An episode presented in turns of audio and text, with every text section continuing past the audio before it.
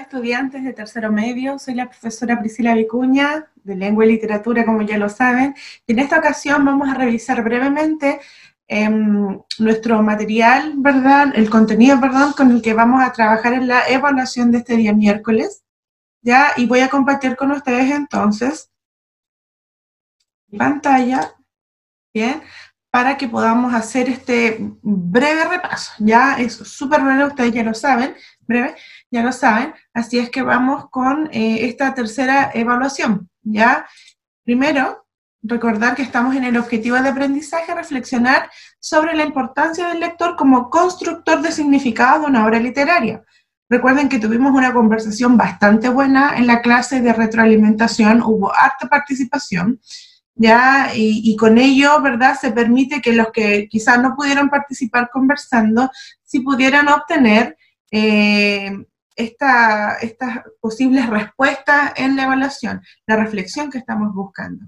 Ya lo que hemos estado revisando en el contenido como teoría es el contexto de recepción de la obra literaria y en esto consideramos que la persona, el lector que está aquí en el centro, siempre va a tener un entorno emocional, ¿verdad? Un entorno, un contexto que, le va a rodear desde lo más cercano, desde sus propios intereses.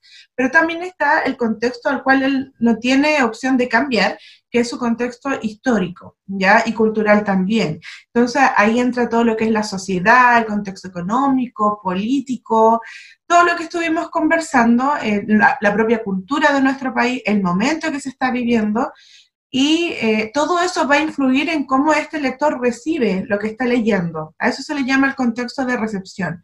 En este sentido, cuando una persona lee, se transforma en un, em, en, en un lector activo a través de la imaginación, le da vida al texto, le da vida a toda esa historia que está leyendo, lo lleva a su momento y lo entiende de acuerdo a sus circunstancias. Revisamos en, esa clase, ya en las clases anteriores, eh, el problema, el caso de, Pamela, ya que es un personaje que inventé yo, eh, y supusimos, ¿cierto?, que Pamela estaba leyendo Frankenstein en este tiempo, con el contexto social que estamos viviendo ahora, e hicimos ciertas reflexiones. Todo eso fue de manera, eh, eh, estábamos suponiendo, ¿no?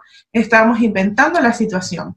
Entonces, ¿qué es lo que sucede? Que se recepciona de una manera muy diferente en este tiempo la lectura de Frankenstein de Mary Shelley a cómo se recepcionaba en los años 1800 cuando se creó, cuando se redactó ahí en su contexto de producción. Entonces, es muy diferente la manera en que se recepcionan las obras y el valor que uno les da al momento de leer. En la prueba va a entrar este poema, ya pasando ya a, los, dos textos que se van a analizar y que hemos estado analizando. Eh, el primero es Mapurbe, ya de David Aniñir, eh, un mapuche, ya, que, escribe este, este poema, y para poder analizarlo de una manera muy breve y agregarle más a lo que ya hemos conversado, vamos a destacar ciertas palabras, por ejemplo, al hablante literario, somos mapuche, ya ahí se está identificando de inmediato que el hablante lírico en este poema, o sea, el que está, eh, si tú te lo quieres imaginar declamando el poema, es mapuche, por supuesto, por lo tanto está sintiendo de manera muy personal las palabras que aquí aparecen. Y vamos marcando las palabritas que nos llaman la atención y que nos hacen tener un poco el sentimiento del poema, hacia dónde está apuntando.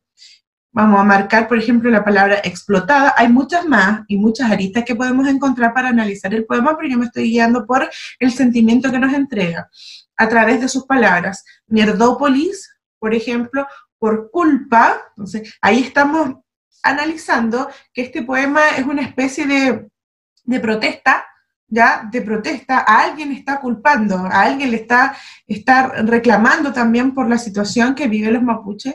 En la actualidad, cuando utiliza estas palabras, somos de los que quedamos en pocas partes, hace una reflexión, un análisis de lo que son, sigue, sigue haciéndola, dice, y nos cobra, son palabras un poco más eh, duras, ¿verdad? Esas son las, que, son las que yo estoy marcando, exiliada, una palabra dolorosa además, eh, cuando dice hija de mi pueblo amable, sigue siendo una reflexión de cómo es el pueblo mapuche.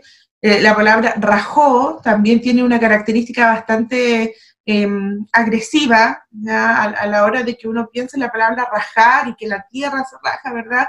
Estamos hablando de algo más violento, para seguir dándole este contexto a este estado anímico. Em, o temple de ánimo, llamado en, el análisis eh, literario, gritándoles a los miserables, y sigue hablando de ellos, de los otros, como se repetía anteriormente cuando dice por culpa del buitre. Seguimos marcando la pena, eh, servirle a los ricos, ya se dan cuenta que la palabra apuñalada son palabras dolorosas de protesta, ya de protesta social, si le queremos decir, con respecto a la situación eh, de la identidad mapuche. Bien, cuando es santiagónico, de, agonía, huecufe maloliente. Huecufe es un, em, es una especie de ser mitológico, un espíritu en la mitología mapuche eh, que hacía daño, ¿ya? Que, un espíritu que no, no hace bien. ¿ya? Entonces, es toda una atmósfera, un temple de ánimo, un estado anímico en este poema, si nosotros lo vamos a analizar, que nos lleva a, a entender el propósito, el propósito de David a la hora de escribir, de expresarse. Bien. Ahora, en este contexto de lo que nosotros hemos leído, de cómo recepcionamos, nosotros tenemos que ser capaces también, dentro de lo objetivo, analizar. ¿Bien? ¿Y qué es lo que yo te voy a pedir que analices? Independiente de cómo tú recepcionas este, este poema, te voy a preguntar sobre el tema del poema, la visión de mundo del poema. ¿Bien? Que lo analizamos en las clases también. Em, ¿Qué se requiere para vivir? Ah, una de las preguntas, por ejemplo, si tú quieres ir reflexionando, ir preparándote, ¿qué se requiere para vivir una experiencia a través de la lectura del poema de David Niñez? Y aquí estamos abarcando lo que es el contenido del contexto de recepción eh, y de las cosas que conversamos en la clase. ¿Qué se requiere para vivir una experiencia? Bien, es la pregunta. El, lector que va a leer el poema Mapurbe, para tener una experiencia literaria, para sentirse em, ¿cómo puede decir?, inmerso en esta lectura y darle vida al poema, ¿qué es lo que necesita él tener? Y ahí yo te voy a dar las opciones. Bien, tienes que leer bien las instrucciones. Hay preguntas donde marcas una opción correcta y hay preguntas donde puedes marcar varias casillas. Bien, eh, la otra pregunta, también para ponernos en el tema del contexto de recepción, ¿qué podría impedir ¿ya? O sea, al revés, que podría impedir a un lector vivir una experiencia de protesta social identitaria. Yo te acabo de hablar mucho de la protesta social a raíz de las palabritas que te marqué. Entonces, em, eh, eh, ¿qué, de, esa lectura o de la persona misma que está leyendo, qué le puede impedir a este lector vivir una experiencia de protesta social identitaria con el poema Mapurbe? ¿Ya? Es decir, yo me planto, ¿verdad?, como un lector, tomo el poema, ¿qué cosas me harían no sentirlo? No sentir la protesta social, ¿ya? No vivirla como una experiencia, como lo quiere el hablante libre de la vida niñez, ¿ya? Entonces, em, ¿qué, qué me impediría disfrutarlo en el fondo y vivir esta experiencia? Por otro lado, tenemos el otro texto que se incluye en la evaluación, que es la Carta de Colón. Yo quiero que ustedes puedan recordar que las palabras que marcamos en amarillo son eh, eh, palabras eh, arcaicas, reglas arcaicas de, ortografía, ya, de gramática, de sintaxis especialmente. Ya es una manera, porque, a ver, recordar que 1493 ya se redacta esta carta de Cristóbal Colón, y eh, debemos tener en cuenta que el texto, que es súper extenso, no tiene párrafos porque de esa manera escribían en aquel eh, tiempo. ¿ya? No había tanta regla de puntuación, ¿verdad? Em, las reglas arcaicas a la hora de escribir en la sintaxis, ¿verdad? Era muy diferente a lo que tenemos en la actualidad. Ya arcaico significa que es antiguo y ahora está en desuso.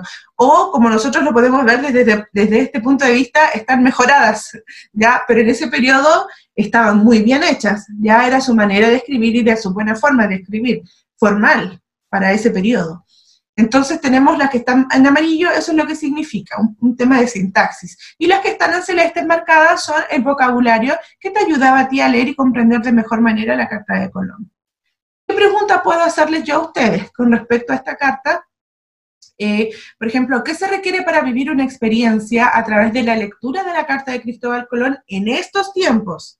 Bien, y ahí yo te pongo algunas opciones. Entonces, ¿qué requieres tú, muy similar a Mapurbe, para vivir una experiencia a través de la lectura? Bien. Eh, y otra pregunta podría ser, entre otras varias, chiquillos, yo le estoy dando como una guía, así como para prepararse en la evaluación, ¿por qué podríamos decir que la lectura de la carta de Colón es una experiencia? Y es muy similar a lo que conversamos también en la clase de retroalimentación. Bien, esos jóvenes, eso es lo que tenemos, ¿ya? Para eh, que se puedan preparar ustedes la evaluación de este 1 de julio. Los espero, ya va a ser una clase nuevamente en el formulario de Google para que lo reciban, para que trabajen con tiempo, para que me hagan sus consultas hasta las 7 de la tarde. Ya, después de las 7 de la tarde, si usted tiene una urgencia, me llama por teléfono. Bien, me puede llamar por WhatsApp, me puede llamar por, como, como siempre, ¿verdad? Em, pero, pero me tiene que llamar, porque yo ya ahí voy a desconectarme un poquito del WhatsApp, que voy a estar todo el día resolviendo sus dudas desde las 3 de la tarde, ¿sí? Hasta las 7 solamente. Entonces, atento chiquillo, desde ya si tienen dudas yo se las puedo resolver, no hay ningún problema. Nos vemos entonces, que estén muy bien. Chao.